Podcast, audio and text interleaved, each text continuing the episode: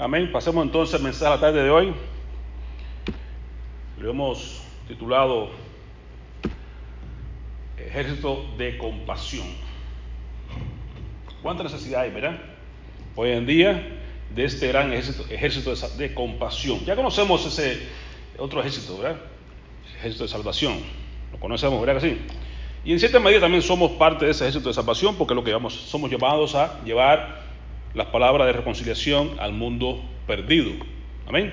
Pero hoy queremos específicamente con respecto a lo que está pasando en el mundo, a que nosotros nos hagamos el compromiso de ser parte de ese ejército de compasión, porque hemos sido llamados también a eso. Así que póngase de pie conmigo, vamos a leer esta pequeña porción que introduce el mensaje de la tarde de hoy, en 2 Corintios capítulo 1, versículos 3 y 4. Va a estar aquí puesto, dice la palabra del Señor, todos juntos. Alabado sea el Dios y Padre de nuestro Señor Jesucristo, Padre misericordioso y Dios de toda consolación, quien nos consuela en todas nuestras tribulaciones, para que con el mismo consuelo que de Dios hemos recibido, también nosotros podamos consolar a todos los que sufren. Amén. Oremos, Padre, te agradecemos porque tu presencia en nuestras vidas es la que hace la diferencia. Tú nos consuelas a través de tu presencia, a través de Santo Espíritu, a través de tu palabra y a través de todos los hermanos, los hermanos que tú nos pones en la familia de la fe. Con esa misma compasión que tú nos consuelas, queremos nosotros salir a, a consolar a aquellos que están en necesidad, porque estamos pasando por tiempos muy difíciles, tiempos que requieren mucho de la presencia tuya en este mundo que está sufriendo.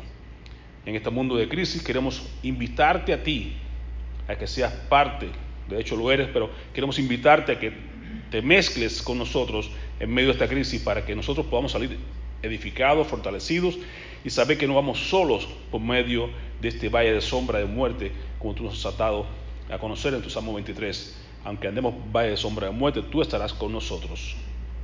Tu presencia, que nos da aliento, nos instruye, nos impulsa y nos ayuda a llegar victoriosos al otro lado del valle. Te bendecimos y te alabamos en el nombre que sobre todo nombre, en el nombre de Jesús. Amén.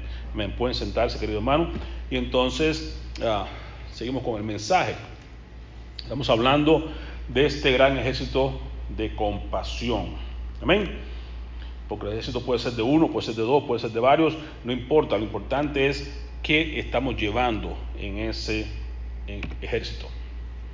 ¿Qué es la compasión? Sencillamente la compasión no es más que amor en acción.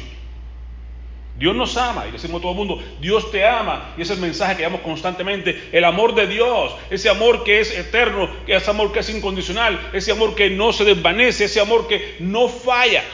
Ese amor queremos mostrar, darlo a conocer a la gente, no solamente de forma verbal, no solamente de un cartel, no solamente de decirle, sino de mostrarle con nuestras vidas ese amor de Dios. Por tanto, ese amor cuando toma acción, cuando le ponemos pies a ese amor, cuando le ponemos manos a ese amor, cuando le ponemos allí nuestra presencia, entonces se muestra como una compasión, porque es el amor de Dios demostrado ahora en acción a través de nosotros, que somos los que estamos en este mundo unos con otros, llevando ese, esa compasión. En los últimos días, dice la palabra, la palabra de Dios, el amor de muchos se enfriará.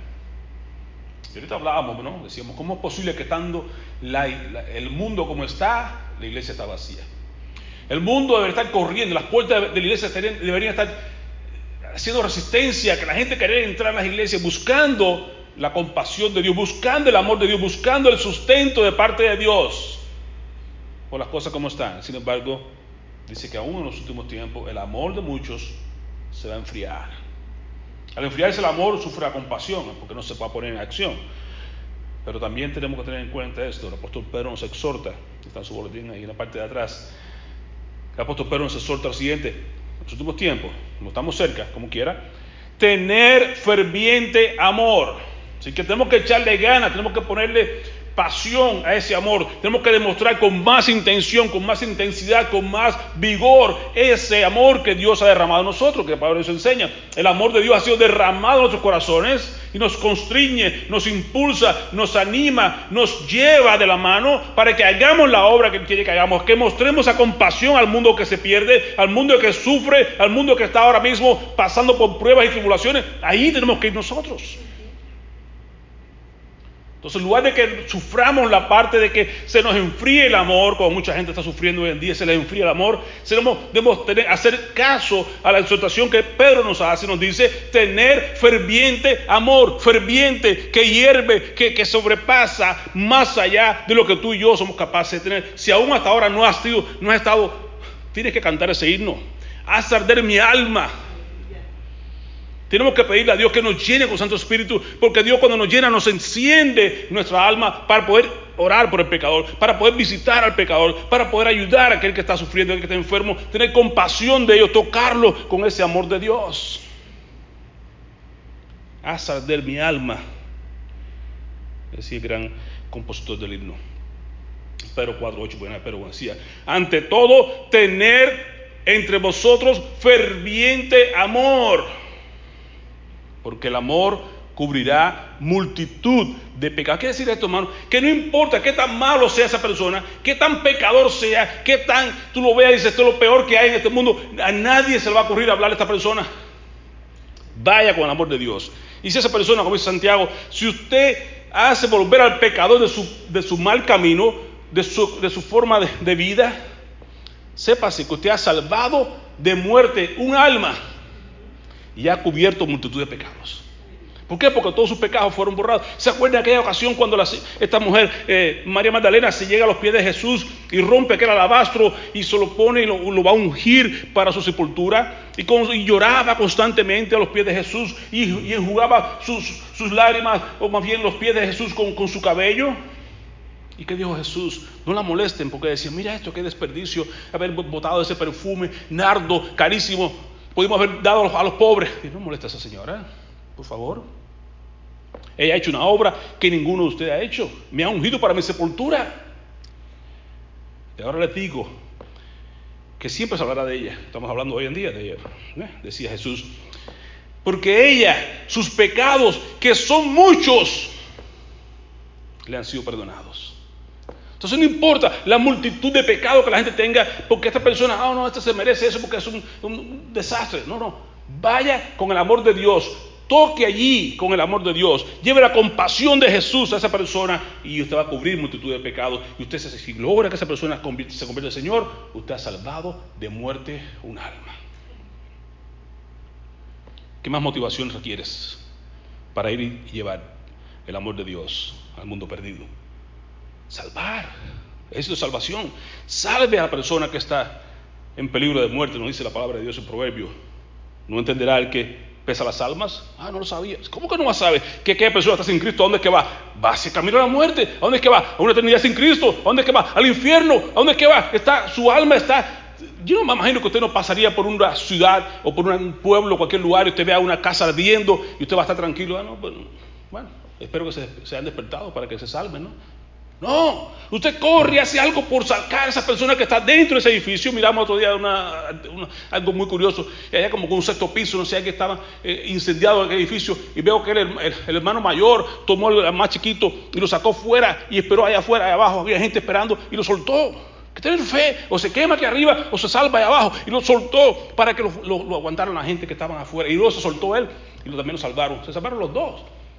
Pero usted ve un edificio ardiendo, usted tiene que hacer algo porque para que esa persona no se queme y se muera. Si usted mira a cada persona sin Cristo, imagínese en su corazón, en su mente, está ardiendo. Ya siente el calor al fuego del infierno. Y usted debe hacer algo porque esa persona no se pierda ni vaya al infierno. Que no ocurra, como lamentablemente ocurrió en un caso, fueron suspendidos estos bomberos allá en, un estado acá arriba, en Michigan, arriba, cerca de Nueva York. Y andaban dos bomberos y seis voluntarios.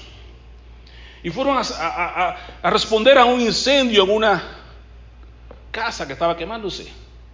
Y los dos comenzaron a pelear por quién llevaba la, manguera más gruesa. No, me toca a mí, no, no, que este es mi turno, no, que yo, que me, y, la, y aquella casa quemándose. Fue suspendido. ¿A qué se parece eso? A los cristianos.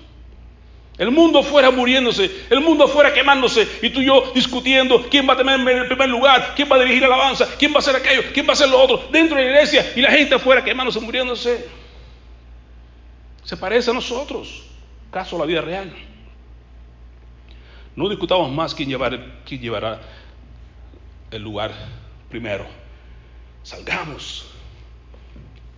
Pon esa compasión, ese, ese amor en acción.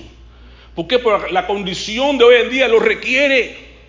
La pandemia, la gente murió a montones, todos los números, el mundo completo está abrazado con esto. No, no estamos separados, no es una cosa que ocurre nomás allá en China, no, está ocurriendo en el mundo entero, está ocurriendo en tu barrio, en tu ciudad, en tu familia, en tu puesto de trabajo, donde quiera que llegas, está siendo afectado por lo mismo. Estamos todos en el mismo barco. El mundo nunca ha estado tan cerca y tan unido como, como hoy en día. Lo que toca un lugar toca al otro. Es increíble. Con más razón tenemos que ver el amor de Dios hasta lo último de la tierra. Hasta lo último de la tierra. Llega el Evangelio a lo último de la tierra. Y usted tiene que ser parte de eso. Hoy me daba una gran alegría tremenda.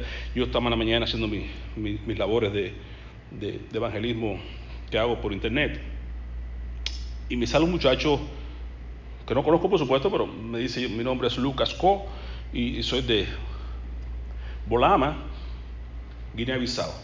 ¿Te imaginas? Yo estuve en Guinea-Bissau, en ese mismo pueblo, en Bolama, y di de mi vida dos años y algo.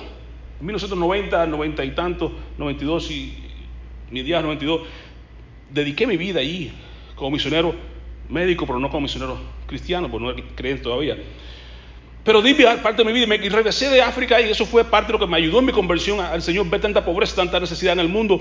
Y me quedó siempre aquel deseo de poder ir de vuelta a África y poder llevar ahora el Evangelio. De hecho, traté de ir a Sudáfrica, me vetaron por la cuestión de la religión. En Cuba no pude salir de esa manera, por eso me trajo el Señor acá.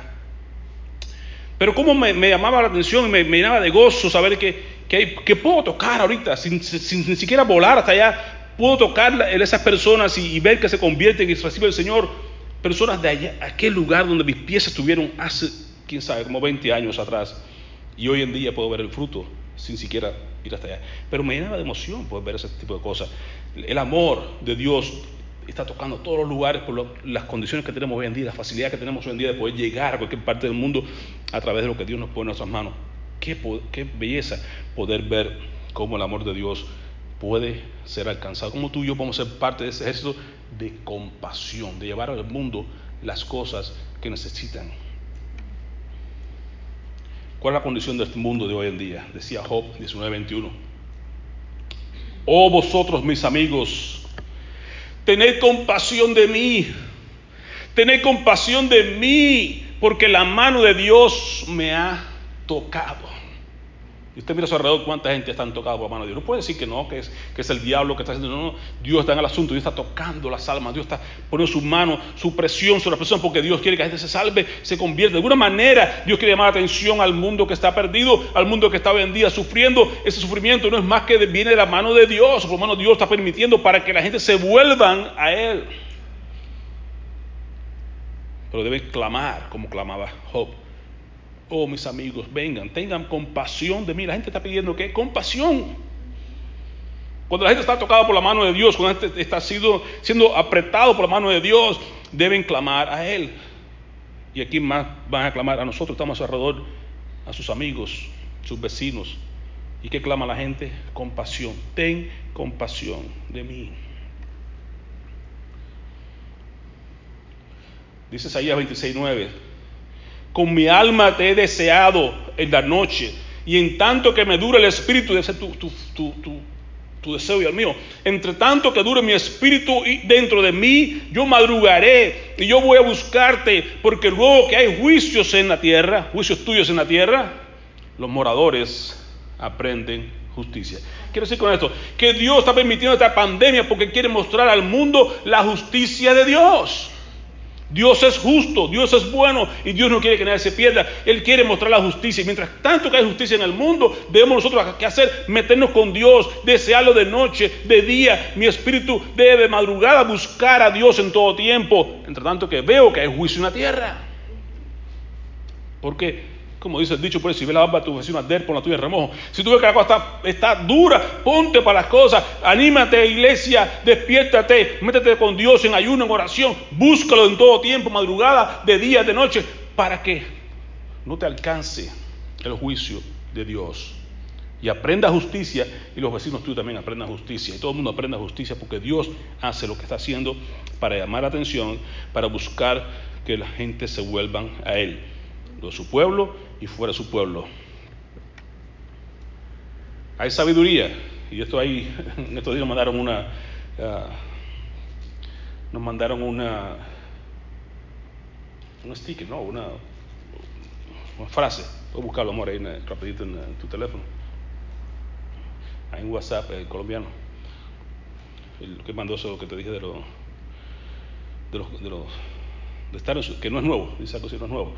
En sabiduría número uno, dice, dice Isaías 20, 26, dice el Señor, a través de Isaías, anda pueblo mío, entra en tus aposentos, cierra tras ti tus puertas y escóndete un poquito, por un momento, por un tiempo breve, en tanto que pasa la indignación de Dios. Amén.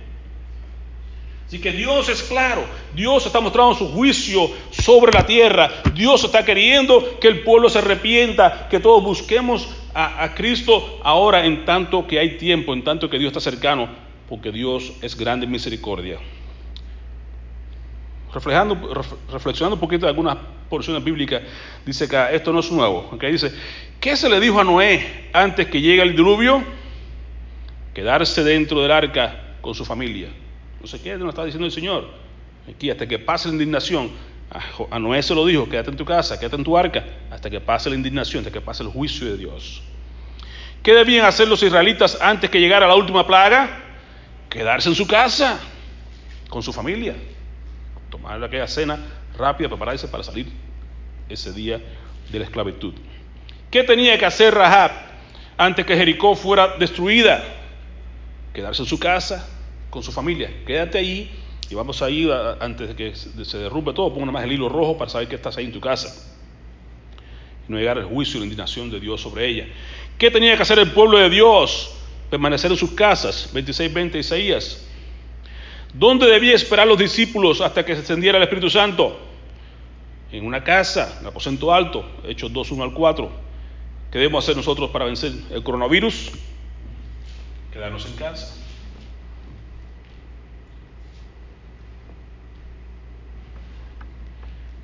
Quédese en casa.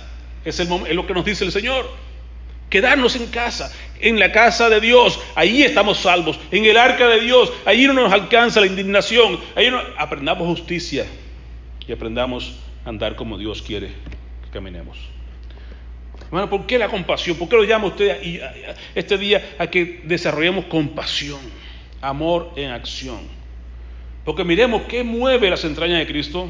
¿Qué mueve lo interno, lo interior de Cristo? Eh, realmente la palabra en griego dice eso, ¿no? Las entrañas. ¿Qué movía las entrañas de Cristo? Cuando Jesús miraba allí en Mateos 9:36 y al ver las multitudes, que dice, tuvo compasión, se le movieron las entrañas.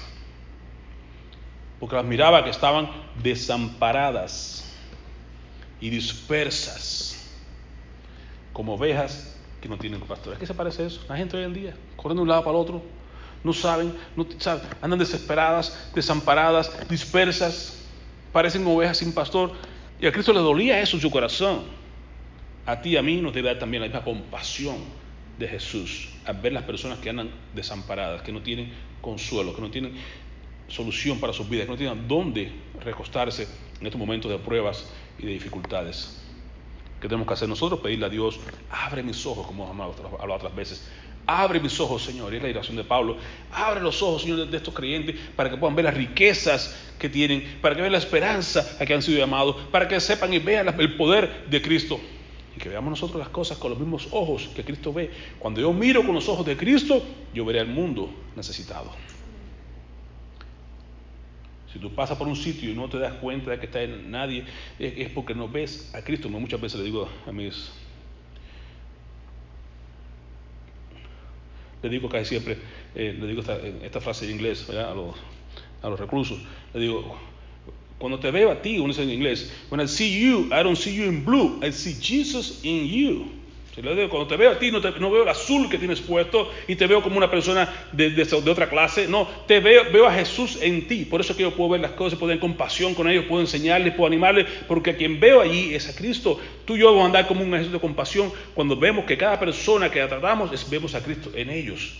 Y que ellos vean a nosotros, en nosotros, a Cristo en nosotros, hallándoles, tocándoles, buscándoles. Cuando vemos esa interacción, tu vida es diferente. Tú tienes que mirar a las personas porque están hechas a imagen de Dios, no su clase ni categoría. Véalo como una imagen de Dios, que puede estar dañada, que puede estar contaminada, que puede estar sucia, que puede estar casi que no se ve la imagen. De acuerdo, pero ahí está. Mírelo ahí con, esa, con ese valor que Dios le da y tenga compasión de ellos, como Jesús los miraba, porque están desamparados, porque están dispersos, porque no tienen pastor. Tráelos, invítalos al pastor de pastores, a Cristo Jesús, y tráelos para que puedan tener quien los cuide, quien les guarde, quien les ame, quien los bendiga, quien los instruya, quien los alimente. Cristo, el pastor de los pastores. ¿A qué nos manda Jesús hoy? A mostrar misericordia, a mostrar compasión, a poner acción, el amor en acción, a compartir la esperanza que hay en nosotros. Otra cosa que quiero ver con usted rapidito. A que nos manda Cristo a mostrar misericordia. Uno. Dos, a compartir la esperanza que hay en nosotros. Tres, a compartir nuestro testimonio de compasión y de gracia recibida, para poder dar de gracia lo que de gracia hemos recibido. Amén. Entonces, ¿a qué nos llama Cristo? A mostrar compasión, misericordia. ¿Cómo vemos eso? Lo vemos acá en la palabra de Dios en Lucas 10. Jesús mostraba simpatía, mostraba compasión. Simpatía es, empatía es ponerte en los pies del otro. ¿eh?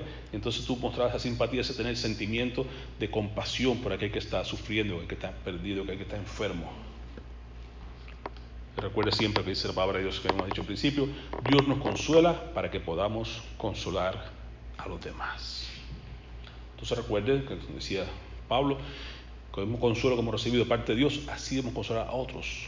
Debemos dar a otros lo que Dios nos ha dado a nosotros por gracia. Amén. Lucas 10 es el mejor ejemplo de esta compasión que Dios nos manda. Dice acá, eh, usted sabe, uno, este dilema que tenía aquel joven rico que llega donde Jesús y le trata de, presionar, le trata de presentar ahí una, prueba, ¿no? Y le dice, maestro, ¿cuál es el mayor mandamiento, el más grande mandamiento en, la palabra de Dios? ¿eh? Y Jesús le dice, ¿qué lees en las escrituras? Yo he guardado los mandamientos desde que era, desde que era niño, dice, este, este, joven rico. Y le dijo, bueno, ¿cuál es lo que mandamiento? Dice, ama al Señor tu Dios con todo tu corazón, con toda tu mente, con todo tu ser y con todas tus fuerzas. Y a tu prójimo como a ti mismo. Pero este joven rico, queriendo congraciarse Este, de, la, de la ley, eh, quería congraciarse con Jesús y que dice entonces, ¿y quién es mi prójimo? Y entonces Jesús aprovecha y le narra esta historia de aquel hombre que cayó en manos de ladrones y que pasó el, levita y pasó sacerdote y, nadie quiso hacer nada por él, nadie quiso dar, hacer nada con este hombre. Porque se iban a contaminar, porque iban para sus rituales religiosos, todo lo que tú quieras, pero nadie hizo nada por este hombre. Sin embargo, pasó un samaritano, alguien que no tenía nada que ver con este judío, que no eran parientes, que no era ni siquiera, no tenía nada que ver con él, sin embargo se detuvo e hizo todas las cosas que usted conoce que hizo. Lo tomó, limpió esas heridas, le puso aceite, le puso su cabalgadura, lo llevó allí al mesón, allí lo entregó, le dijo, ¿sabe qué? Atiéndemelo, cuídemelo y cuando venga, regreso, si debe algo más, se lo pagaré. ¿Amén? Usted conoce lo que hizo. Pero dice, al final de, de esta historia, Jesús le dice y pregunta, ¿quién de ustedes, quién de estos ustedes creen que fue el prójimo del que cayó entre los ladrones? Todo el mundo, por supuesto, es rapidito, ¿no? El que usó misericordia de él, samaritano, ¿verdad? Eso termina diciendo claramente este gran, este gran uh, pensamiento, esta gran declaración. Entonces Jesús le dijo, ve y haz tú lo mismo. ¿Qué quiere Jesús? que tú y yo mostremos misericordia. ¿Cómo podemos nosotros reflejar el amor de Dios en acción? Ve y haz tú lo mismo. piensa entonces, ¿qué hizo este hombre? Se detuvo, lo lavó las heridas, lo vendó, lo dio para, lo llevó al hospital, pagó los biles, hizo todo lo que, que en la historia tuya para mí, en los días de hoy, ve y haz tú lo mismo. ¿Ok? No importa que fuera persona que no tenía nada que ver con él, pues pero sin embargo, un extraño, pero tomó el riesgo, tomó el, tiempo, tomó los recursos, tomó todo lo que tenía que tomar y hacer para mostrar, poner en acción lo que decía, ama al Señor tu Dios con todo tu corazón y ama a tu prójimo a ti mismo. Demostró. ¿Ve? Esto es amor en acción, esto es misericordia, esto es compasión. Esto es lo que dice Jesús. Ve y haz tú lo mismo. Amén. A eso nos llama Cristo, a ir y hacer lo mismo que hizo este buen samaritano. De hecho, usted sabe, conoce que, conoce que existe la ley esa de buen samaritano aquí en Estados Unidos, basado en estas mismas cosas. Te pasa por la calle, este médico, técnico de, de medicina médica, lo que sea, pasa por la calle, hay un accidente, usted puede detenerse y actuar dentro de sus rangos, dentro de que usted conoce, actúa, hace las cosas y usted no es liable, usted no es culpable de nada, usted, usted está haciendo las cosas de buen corazón. En base a esto, Usted no debe ser remunerado. Usted, si le pagan por eso, ya usted se metió en problema. Si usted recibe un favor, ya es un problema. Pero éticamente puede pararse, servir y seguir. Porque usted está mostrando su compasión con los recursos que usted tiene, hasta usted puede, en su conocimiento, a esa persona que está en necesidad. Se llama la ley del buen samaritano. Amén. ¿A qué nos manda Cristo? A compartir la esperanza que hay en nosotros. ¿Cuál es la esperanza que tú tienes? que tenemos todo, la esperanza de vida eterna, la esperanza de ir al cielo, la esperanza de un mundo mejor, de que no se haga usted, ¿por qué? Decía Charles eh, Lewis, si usted siente que este mundo no es, no hay nada que lo satisfaga, con razón, es porque este mundo no es tu hogar. Así que tú ves que no, es que no me siento feliz, no tengo suficiente de esto, de aquello, de lo otro, te sientes incómodo, no consigues un sitio. ¿A dónde me voy a mudar? Voy a Nueva York, ahí hay mucho frío. Voy a tal lugar, hay mucho calor. Voy a este otro lado, hay terremotos. Voy a otro lado, hay tornados. Bueno, es que para eso es, para que te des cuenta que ningún sitio de este mundo está hecho para ti. Tú no estás hecho para este mundo, tú estás hecho para un mundo diferente. Y tú y yo estamos, como decíamos la semana pasada, de paso. Somos peregrinos y extranjeros. Más bien extranjeros y peregrinos. Así que esa es la idea. Usted aprenda que la esperanza que tú y yo tenemos no está en este lugar. Este mundo no es tu hogar. Está en el mundo venidero. Que nos manda Jesús a través de la palabra de Pedro acá en 1 Pedro 3.15. Santificad a Dios el Señor en vuestros corazones. Dediquemos como decíamos la semana pasada, piedad y contentamiento. Dediquémonos a la piedad que tiene valor para este mundo y el venidero. Dediquémonos a, a deleitarnos en Dios, nuestros corazones en Él. Y estar preparados siempre para presentarse, para dar a las personas, no defensa, sino compartir con las personas con mansedumbre y reverencia de la esperanza que hay en nosotros.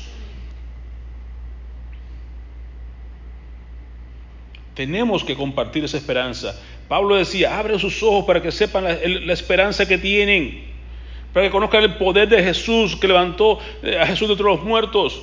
Tenemos esperanza, tenemos poder, tenemos visión, tenemos muchísimas cosas que debemos compartir con las personas. Pablo decía a Tesalonicenses, no sean como los demás que no tienen esperanza. Tú y yo tenemos esperanza. La gente anda desesperada, la gente anda con problemas, la gente anda con ovejas sin pastor porque no tienen esperanza, pero tú y yo tenemos. Por tanto, vayamos y compartamos la esperanza que tenemos. Esto es pasajero, esto, no, esto es temporal, pero lo que viene es mucho mejor. ¿Cómo lo hacemos? Entrando por la puerta estrecha. Conocer a Jesús, el camino, la verdad y la vida. Entonces podremos encontrar lo que estamos buscando. Lo que estás buscando no lo vas a encontrar en esta tierra, en este mundo, no existe. Podemos esa canción, nuestros corazones insaciables son hasta que conocen a Jesús, su Salvador.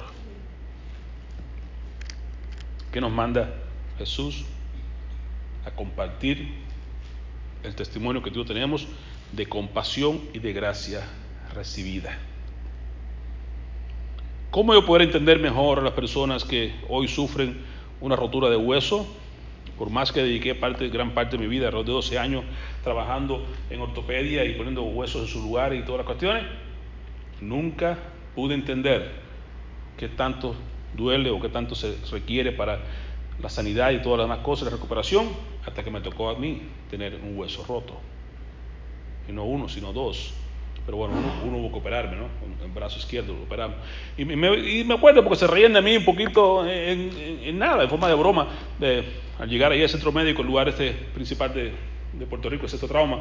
Y yo llegué y veían unos amigos de, bueno, compañeros de estudio, de trabajo, que estaban ahí, me conocían que era ortopédico, y me decían, bueno, ¿eres ortopédico? Bueno, opérate el brazo ahora, como dice el dicho de Jesús seguramente me dirán, a ver, médico, cúrate a ti mismo. ¿eh? Y verdad que no podía, quisiera, pero no puedo. Y tenía que estar en ese momento dependiendo de otras personas para que me lo hicieran. Y gracias a Dios por me lo hicieron, hicieron bien y, aquí estamos, ¿verdad? Con los brazos. Me acuerdo que a la iglesia llegaba cuando ya como al mes que yo, yo estaba adorando y levantaba mis manos y decía, wow, pero ya, ya está listo. Vámonos. Cuando llegué a los tres meses a ver a mi médico, el médico que me operó, que me, que me ve ya en tres meses y llegué, ¿cómo te va? Levanto mis dos hombros y me dice, wow, tú me has devuelto la fe porque yo pensaba que tú no te ibas a aquí estamos, echarle para adelante, tengo que seguir dándole. Y la gracia de Dios fue tan grande conmigo que la comparto con todo lo que puedo. Y Dios es bueno. Y puedo, veo a las personas que se rompen un hueso de día, pero lo puedo entender, lo puedo tener compasión, puedo compartir con ellos. Dice Jesús, dice Pablo acá, ¿verdad? Que así con la misma gracia con que Dios nos consuela, debemos consolar a otros, ¿verdad? Y eso que decía pues, el hermano Félix, ¿verdad? Cuando tuvo su, accidente, que estuvo aplastado por aquella pared Estuvo en un hospital ahí con varias fracturas y todo, puede entender mejor las cosas, puede compartir mejor las cosas, y pudo ponerse a cuenta más con Dios y después de eso pues se puso más, fuerte, con el seminario y todas las cuestiones y le, echó ganas, porque es allí que está, Cuando vemos que Dios muestra su poder en nosotros a través de la compasión que tuvo y la gracia, tú puedes compartir con otros lo que Dios te ha dado. Por eso es importante, porque dice Dios que te permite a ti pasar por pruebas. ¿Por qué la prueba? Porque cuando yo paso por prueba, yo puedo entender a los demás, puedo tener compasión, puedo tener empatía, puedo tener simpatía por los demás que sufren. Por eso dice, con la misma forma en que tú sufres, Dios permite sufrimiento en tu vida, no te sorprendas, Dios no te está sorprendiendo, Dios te está, dando una prueba, eh, decimos en inglés, Dios te está dando no un test, te está dando un testimonio. Siempre dice, no, no pierdas tu, dolor, no pierdas tu, lo que tú estás pasando hoy en día, no es por gusto, tú lo recibes, Dios lo, lo hace para bien en tu vida y lo va a usar para que tú puedas entonces compartir con otros en su necesidad de problemas cualquiera que sea. Tu prueba no es por gusto, Dios la está usando porque quiere que tú la puedas hacer, tú puedas ser útil en ayudar a otras personas con la misma situación que estás pasando tú, o por lo menos parecida. ¿okay? Usted no puede no hace mucho, era aquí la hermana que estaba en la iglesia que perdió su bebé recientemente y llega y me dice, ay, te entiendo. Ahora puedo decirte con toda tranquilidad, te entiendo. ¿Por qué? Porque pasamos por seis, no por uno, por seis pérdidas de, bebé. Pero podemos entender a la persona cuando está, cuando Dios te consuela, Dios te restaura, Dios te, ayuda, tú puedes entender a las personas cuando están pasando por su necesidad y decirle, no, no, no forma hipócrita, no, no sé por qué está pasando. Que a veces no está pasando porque no conocen nada, pero uno dice por decir algo, pero no debe ser. Pero cuando tú le dices a la persona, sí, sé lo que está pasando, sé lo que se siente, si puedes, si esto, si lo otro, tú puedes porque tú has pasado por eso, ahí tú puedes entonces compartir esa compasión y la gracia de Dios con las personas que sufren. Porque Pedro dice claramente en su palabra, primera de Pedro 2.9, que somos linaje escogido somos real sacerdocio, nación santa, pueblo que pertenece a Dios, pueblo adquirido por Dios. Pero la idea es esta, ¿para qué Dios nos ha separado? ¿Para qué Dios nos ha hecho tan especiales? Para que nosotros podamos proclamar las maravillas de aquel que nos llamó de las tinieblas a su luz admirable. Entonces, por lo que Dios ha hecho, por la gracia que ha derramado, por la compasión que ha tenido con nosotros, vamos a anunciar a otros, vamos a llevar a otros a gran compasión, esa misma gracia que recibimos, ese mismo perdón que recibimos, esa misma reconciliación que recibimos, la vamos a compartir con aquellos que no tienen eso ahora con Dios. La gente sufre, pero tú y yo, que hemos sufrido ya, tenemos que ir ahí y llevarle esa compasión a ellos. Así que Dios fue bueno conmigo, Dios es bueno contigo también. Dios me sacó de esto y de aquello. Dios también tiene poder para sacarte a ti de esto y de aquello. Compartamos. Todos tenemos testimonios personales de cómo Dios ha sido con nosotros, de cómo Dios se ha mostrado, de cómo Dios nos ha librado. Porque vamos a decir que hasta aquí Dios nos ha ayudado y es por la gracia. Pura gracia, no es otra cosa. Pura gracia de Dios que nos tiene en este lugar, en este momento, hasta hoy. Por tanto, usted puede pararse en cualquier lugar y, con toda autoridad y con toda de nuevo decirle a las personas, Dios ha sido bueno.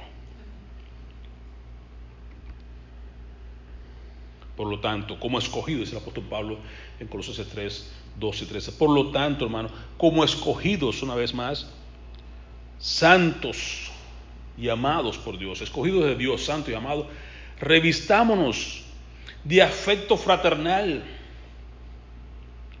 de entrañable afecto de bondad, de humildad, de amabilidad, de paciencia, de modo que nos toleremos unos a otros y podamos perdonarnos unos a otros si tenemos quejas unos contra los otros. ¿Cómo? Como Dios nos perdonó a nosotros en Cristo Jesús. Entonces vamos a ser personas de compasión, personas que tenemos humildad, personas que tenemos esa, amabilidad, esa paciencia para las personas que están alrededor nuestro. ¿Por qué? Porque hemos sido personas escogidos por Dios, santos, apartados para Dios y amados por Dios, porque Dios me ama. Con ese amor con que Dios me ama, yo tengo que amarte a ti igual. Yo tengo que mostrarte esa compasión igual con que Dios tuvo conmigo. La misericordia que Dios tuvo conmigo, así mismo quiero darla contigo. Es muy interesante cuando el Señor dice, con la misma medida. Me asusta muchas veces eso. Porque Dios te dice, tal como. ¿eh? Perdona mis pecados así como, la misma medida, así como Dios me perdona a mí, perdona a los demás. Cuando yo quiero, cuando yo quiero ser compasivo con alguien, tengo que ser así como Dios fue compasivo conmigo, así mismo. Por eso tengo siempre en mente la misma medida, con la misma medida con que tú mides, serás medido. Si Dios te dio gracia, esa misma medida de gracia debes darla. Si Dios te dio bondad, sé bondadoso. Tiene misericordia de contigo, sé misericordioso. Dios te perdona, perdona. Dios amable contigo, es bueno contigo, sé bueno. La misma medida con que Dios lo hace contigo, hagámoslo con los demás. No se olvide, así como, con la misma medida, seremos medidos. Amén. No seamos como Jonás. En Jonás 1.6 encontramos a este hombre ahí que fue enviado por Dios a llevar la palabra allá a Nínive. ¿Y qué hizo? Estaba en el barco y se metió, que iba huyendo. ¿Se acuerda usted? Que Dios lo manda a Nínive ¿qué hace él? Va corriendo hacia Job. Fíjense cómo es la vida del, pecado. Que Dios lo manda a Nínive, ¿qué dice él? Bajó, porque el pecado siempre nos lleva hacia abajo. Bajó hacia Nínive, hacia Job. Y encima que va Job, se baja hacia el barco y del barco se va hacia abajo del barco a. Así el pecado nos va llevando hacia abajo. La voluntad de Dios hacia arriba. La voluntad nuestra siempre es hacia abajo, hacia el Seol. Pero Dios dice que busquemos de Dios para que nos apartemos del Seol abajo, busquemos hacia arriba. Mira Proverbios. La nave que se acercó, el patrón de la nave se acercó y le dijo, ¿qué haces ahí, dormilón? Esto no es tiempo de estar durmiendo, hermano. Es tiempo, ¿qué dice ahorita Isaías? Es tiempo de levantarnos de madrugada mientras dura el Espíritu en mí. Me levantaré madrugada, te buscaré, clamaré a ti en tanto que hay justicia en este mundo, en tanto que hay indignación, en tanto que hay problemas. No es tiempo de estar durmiendo. Levántate tú, dormilón, ¿qué haces ahí? Clama a Dios, levántate y clama a tu Dios, a ver si Dios para esta pandemia, para que juntos clamemos a Dios, para que Dios sane nuestra tierra, para que Dios levante a los hombres de Dios, Dios levante a la iglesia, Dios levante a aquellos pecadores, Dios convierte a los pecadores, Dios haga lo que tiene que hacer para que se pare esta pandemia. No seamos como Jonás. Quizás Dios tenga compasión y no pereceremos clama, levántate y clama a tu Dios.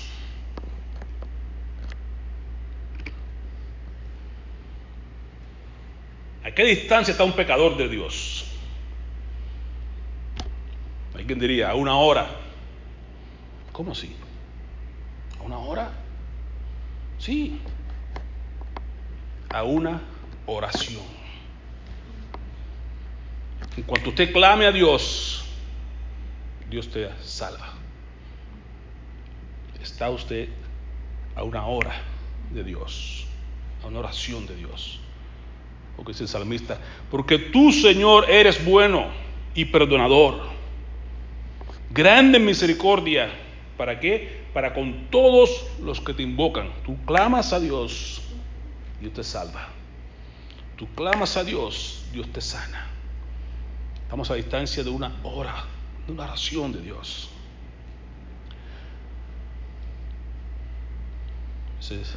Salmo 145, 19, 20. Él cumple el deseo de sus fieles y escucha su grito y los salva. El clamor. El Señor protege a cuantos lo aman, pero a todos los malvados aniquila. Si el malvado no se arrepiente, si no clama a Dios, si no busca de Dios, Dios lo va a aniquilar, lo va a hacer desaparecer. Pero nosotros venimos buscando al Señor porque sabemos que el Señor es perdonador, clemente, grande en misericordia para los que le invocan. Cercano está Dios de los que le invocan, de los que con un espíritu recto le buscan, los afligidos, los contritos de corazón. Si buscar a Dios en tanto que está cercano, en tanto que hay tiempo, y Dios que es grande en misericordia, será amplio en perdonar. Pero tengo que buscarlo, tenemos que ir a Él. Tener siempre presente ese gran mandamiento, amar al Señor con todo nuestro Dios, con todo nuestro corazón, con toda nuestra mente, con todo nuestro ser. Y amar al prójimo como a ti mismo. Si lo amamos, como ahí hicimos, vimos con el, con el buen samaritano, entonces estaremos mostrando esa misericordia, estaremos siendo parte de ese ejército de compasión. Oremos. Padre, te agradecemos porque tú eres bueno, que para siempre tu misericordia, Señor. Tú eres glorioso, tú eres santo Dios, tú eres suficiente, Padre bendito. Sin ti no somos nada, pero en ti está la victoria. En tus manos estamos, oh Dios, como decía ahorita el salmista. Tú eres un Dios perdonador, grande en misericordia. También dice que eres lento para la ira y que estás listo y pronto para perdonar y que eres amplio en perdonar a aquellos que a ti se acercan, a aquellos que a ti claman. Los que somos tus hijos, Padre, tú nos llamas a levantarnos, a clamar a ti, a despertarnos, a meternos contigo de madrugada en todo tiempo, buscando tu rostro. Por si quisieras tener compasión de este pueblo y sanar esta pandemia. A los pecadores tú le dices, dejar sus malos caminos, volverse a mí, buscar mi rostro, y yo sanaré su tierra y perdonaré sus pecados. A tu pueblo nos dice, id y llevar la palabra de salvación, el amor de Dios a las personas que se pierden. Hacer volver al pecador de su camino para salvar de muerte un alma y cubrir multitud de pecados. Ayúdanos, oh Dios, a poder mostrar misericordia con el mundo que se pierde. Poder compartir esperanza que tú has puesto en nosotros. Al mismo tiempo, dar de gracia lo que gracia hemos recibido. Tu compasión, tu ternura, tu amor, tu presencia, tu poder en nosotros. Que vayamos al mundo que se pierde que aún levantemos a aquellos que están en la iglesia, pero que están débiles, fríos, alejados, aún a ellos también debemos animar. Debemos tener ferviente amor los unos por los otros en estos tiempos finales. Sabemos que estás a las puertas, que vienes en cualquier momento. Y tu pueblo dice, sí, Señor, ven. Pero tú no quieres que nadie se pierda, que nadie, sino que todos procedan al arrepentimiento. Por eso es que tú tardas tu promesa. Ayúdanos, Señor amado, mientras el día dura, trabajar. En tanto que aún tú llegas, estemos ocupados en hacer la obra que tú quieres que hagamos. Te bendecimos, Señor. Te exaltamos, te agradecemos por quien tú eres, por lo que has hecho y por lo que harás en tu pueblo. Recibe la gloria, la honra y el honor. En nombre de Jesús. Amén.